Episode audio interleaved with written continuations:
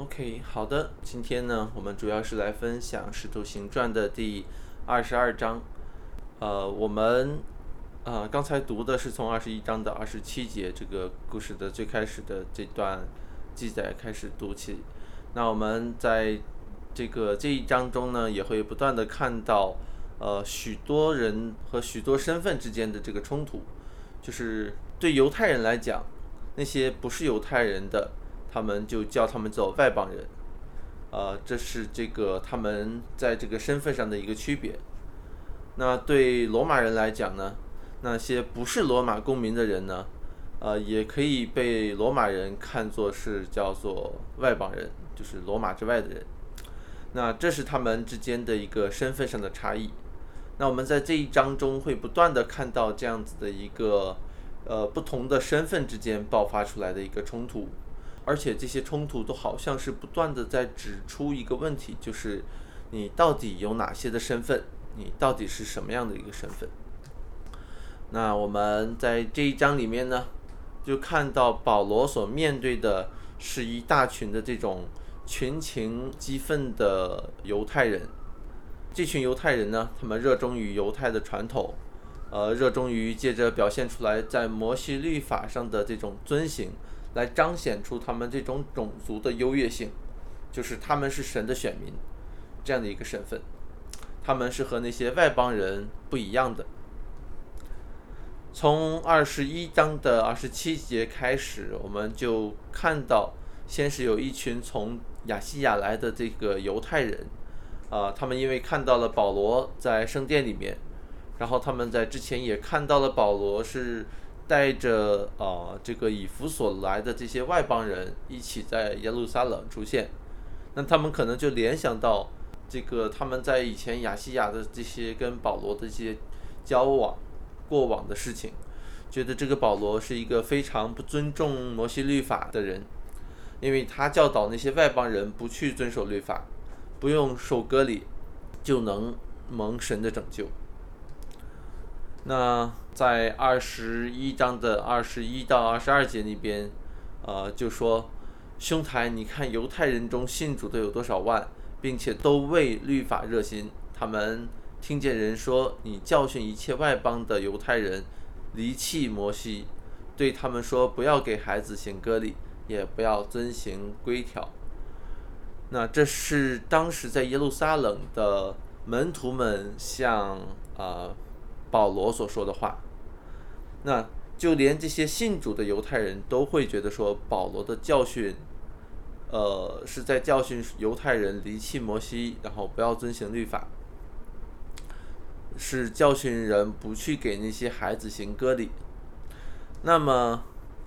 那些没有信主的犹太人，比如说这个在各城中的会堂中和保伦曾经辩论过，然后。但是最后却没有信主的那些犹太人，他们很可能就是这个门徒所说的，或者说散播保罗教导人不去遵行律法的这这这样的一个消息的来源。那这些不信主的犹太人呢？他们是住在外邦城市的犹太人。那我们可以想象，在那样的一个环境下面，遵行这些犹太的规条，就是一个身份的象征。如果犹太人，都听了保罗的教训，那那犹太人还是犹太人吗？那他们神选民的这个身份，这么重要的一个、这么尊贵的一个身份，要怎么样在外邦人当中来彰显出来、显明出来呢？那所以这些人从亚亚细亚回来耶路撒冷，又看到保罗和这些外邦人在一起，结果就变得异常的愤怒，然后他们耸动全城的犹太人起来，要抓保罗。以至于惊动了罗马的驻军，这个军队都要出动。当罗马的军队把保罗和其他那些骚动的犹太人呃分开之后，保罗就用他大数人的这个身份，来向罗马的千夫长争取到了一个为呃自己来辩解的机会，所以就来到了我们第今天的这个主要的经文二十二章。从二十二章的第一节开始呢，保罗就向着这些犹太人，呃，首先他是从称呼上就能就来显明他们之间有着这样的一个关系。保罗用希伯来话向他们说话，然后称呼他们为诸位父兄。那可能用一个我们中文中更常用的一个呃语言来讲的话，就是各位乡亲父老，而且还是用家乡家乡话来跟他们解释，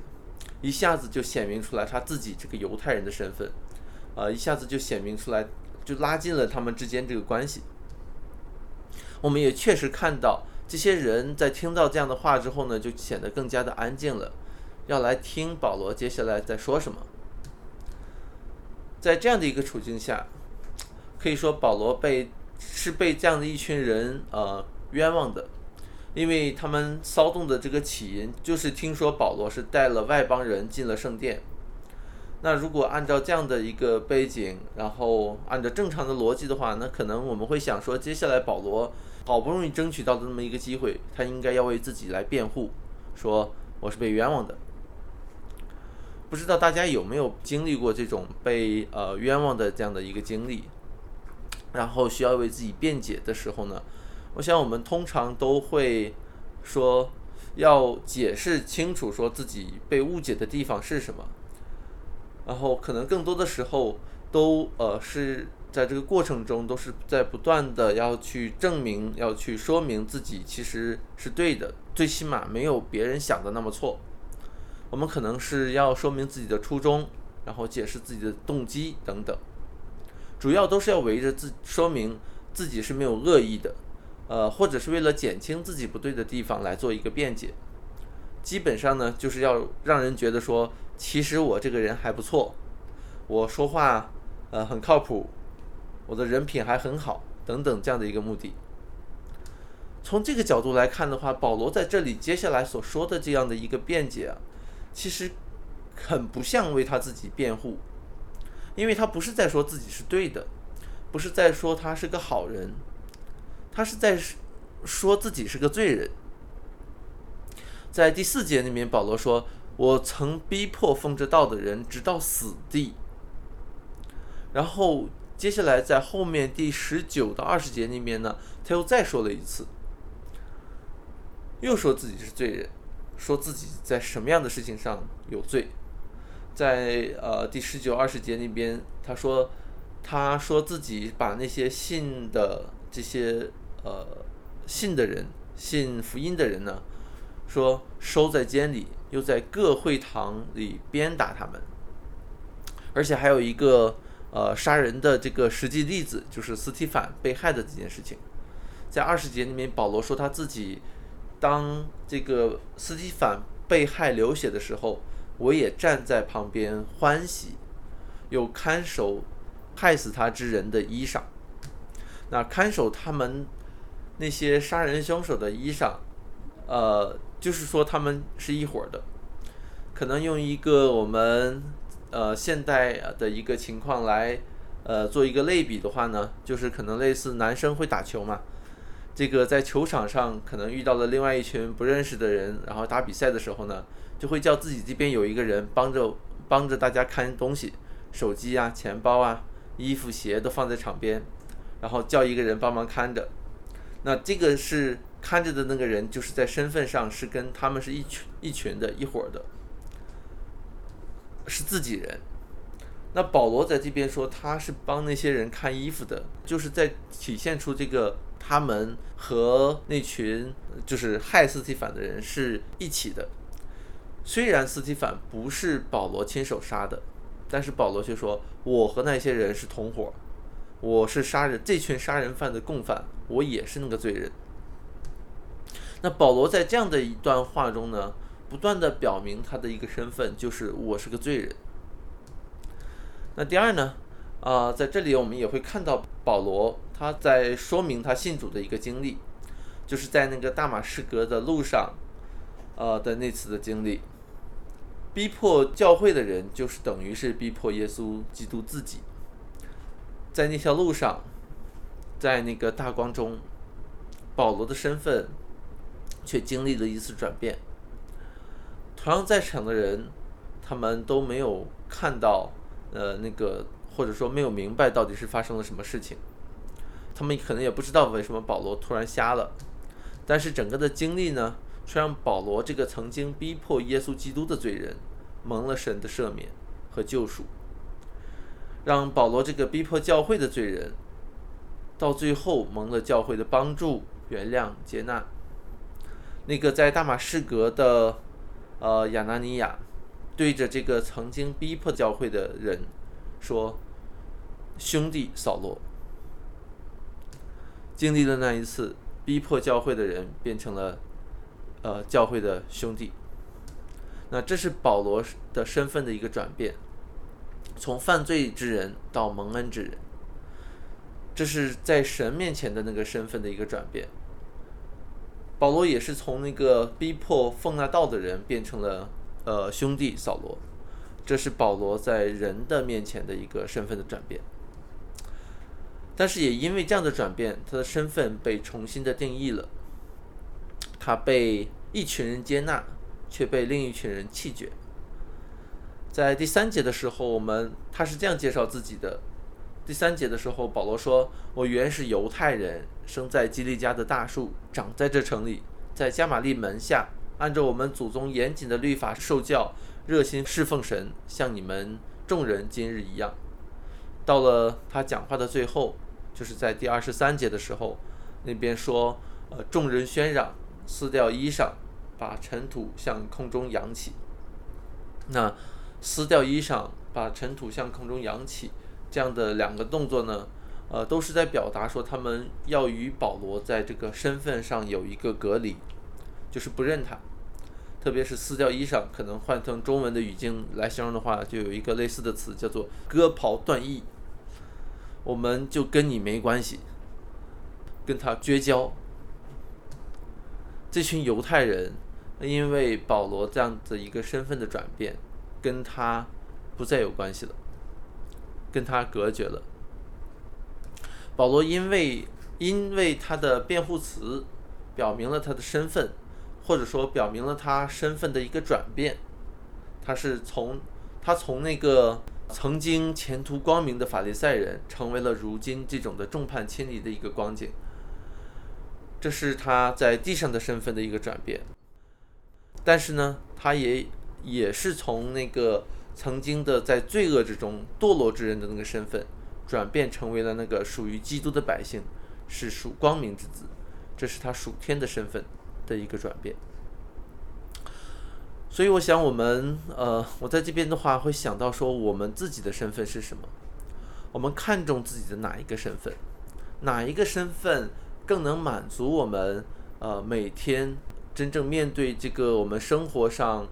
各样各式各样的时候，我们真正能够在我们心里面让我们心中满足的一个一个身份，是那个战士的身份。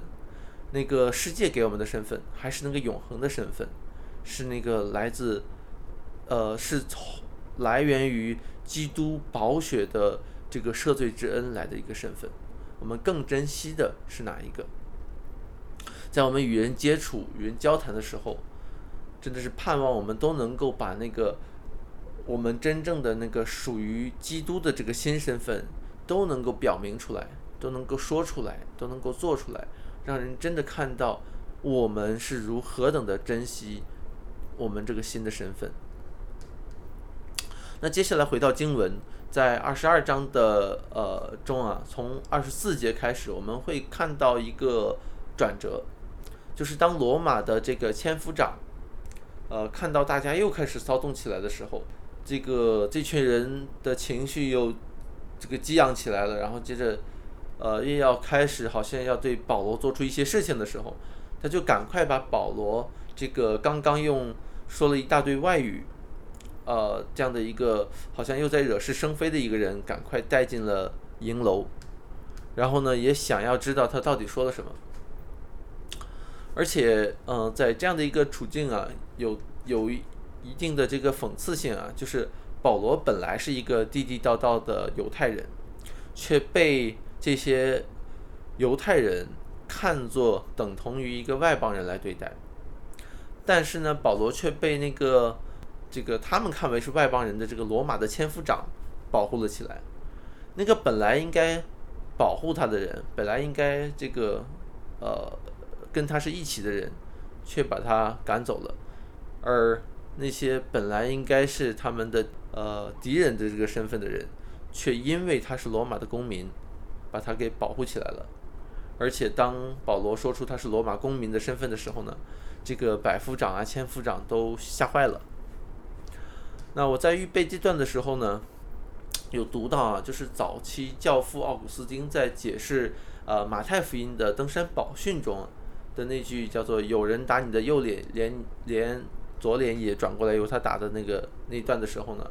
就引用到了这这个我们今天读的这个使徒行传的这段，然后他给出了一个就是奥古斯丁给出了一个很有意思的解释，奥古斯丁就把那里的这个左脸和右脸。和这个世界上我们看待的一个一个角度，或者说我们的一个身份做了一个关联。他就说，对基督的门徒而言，如果单单因为他是基督徒的身份的缘故而被人藐视，那么他也该做好准备。如果他还拥有这个世界上的荣耀尊荣，他也会受到更多的藐视。当人借着逼迫他而逼迫所有的基督徒的时候，他如果对自己在世界上所拥有的这个尊贵的身份不发表什么意见，就或者说不把另外一边的脸也转过来人打的话，那他就没有真正的把他的身份完全的带到世人的面前。换句话说，如果一个人会因为我们是基督徒的身份而藐视、藐视我们、看不起我们的话，并且不断的找我们麻烦，那我们就要预备好，他可能会同样的对我们这个世界上的身份，呃，也同样的藐视、看不起，不断的找我们的麻烦。在今天的这段经文中，保罗在表明他犹太人的身份之前，已经因为他是基督徒而被毁谤了。当他说他是犹太人，是大数城中的人，是在加玛利门下学习的人，是法利赛人，是和那些逼迫教会的人是一伙的人，这些的身份，是在这群犹太中人的那那边的脸，是他这个犹太身份的那个脸，这些身份说出来，其实都是响当当的，很有面子的，是很长脸的，但是到了最后的时候，他却依然是。呃，还是被这些人藐视，就是这些身份拿出来，这些在犹太人中很有面子的这些身份拿出来，被保罗一一的拿出来，也都是让他们来给打一样。当保罗在接下来又表明出罗马人的身份的时候，奥古斯丁啊继续这样的说：说保罗并不是没有准备来让这些人藐视他。因为当我们如果继续看下去的话，保罗虽然会因为他罗马公民的这个身份被暂时的保护了起来，但是这暂时的好处，并没有真正的让保罗少受这些本来就不应该加在罗马公民身上的这个捆锁。甚至如果我们看到使徒行传的最后的时候，我们可以发现说，最终保罗。是因为他有这个罗马公民的身份，而最终进入到了罗马城。他一路的就以一个被捆锁的囚犯的身份，来不断的找机会来传讲福音。在这一章里面呢，保罗把他这个犹太人的身份拿了出来，把他的大数人的身份拿了出来。但是好像并不是为了要用这些身份来证明自己什么，来为自己辩护，呃，而是他把这些身份都一一的拿出来，好像是单纯的想要找一个机会来见证耶稣基督。就是他把这些身份拿出来，并不是为了要让自己看起来多好，甚至他把这些身份拿出来，就是要显明这些身份。在他看来不值一提，在神看来也不值一提。那个真正重要的身份，是在耶稣基督里从福音而来的那个身份。反过来讲的话，那些弃绝了保罗的人，也正是因为他们太看重这个犹太的人的身份了，他们知道这个是神的选民的身份，他们很看重，他们不断的想要靠着自己的努力来彰显出来他们这个神的选民的身份，以至于他们没有真，嗯，真的是没有意识到耶稣基督正是他们祖祖辈辈一直等候的那位所应许的弥赛亚的身份。他们因为太过重视选民的身份，而忽略了那个基督的身份。听到过一个这样的一个一个比喻，就是有一个裁缝被这个国王呃给了一个任务，就是要在这个为了他的这个国王的这个登基大典的时候，缝制一份一一件这个衣服，这个黄袍。那这个裁缝是一个真的是一个很厉害的裁缝，然后他就在这个预备的过程中，不断的去缝，不断的去来制作这个衣服，构思，然后接着把这个衣服做的真的是非常的美。但是在这个过程中，这个衣服他花了太多的心血，他就特别的呃越来越爱上这件衣服了。然后接着在这个登基大典越来越临近的这样的一个过程中。他就特别的不想说，哎呀，这个衣服这么好，这个真花了全部的心血，他不想把这个衣服交出去，不想把这件衣服交给那个皇帝，让他来穿，哪怕他这个他领受这个任务的时候，就是为了那个登基大典而预备的，是要给皇帝的。那这样的一个故事，最后的结局，呃，是说这个裁缝。最终把那个皇帝刺杀了。这个故事我听到的时候，真的是会想到说，这群犹太人就好像是这样的一个裁缝一样，他们因为这样的一个他们所所所拥有的一些东西，最终把那位真正的王给杀害了。他们太过于重视那。犹太人的身份太过于重视那从律法而来的义，他们无法看到那真正的唯一的义，就是耶稣基督自己。他们无法看到那十字架上耶稣基督所成就的那个义，如何的能够归算到罪人的身上。那求主也不断的打开我们的眼睛，让我们看到我们的心，让我们不断的来看清自己。那什么样的身份是来自这世上的身份？什么样的身份，呃，是属于那天上的永恒的身份？让我们不断的看到哪些好处是在这地上的身份带给我们的？嗯，那些，呃，是我们在这个地上所得到的益处，但是我们真正的益处不在神以外。我们真正的一切的好处，都是因为我们在基督里。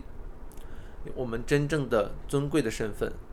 就是我们在基督里的那个身份。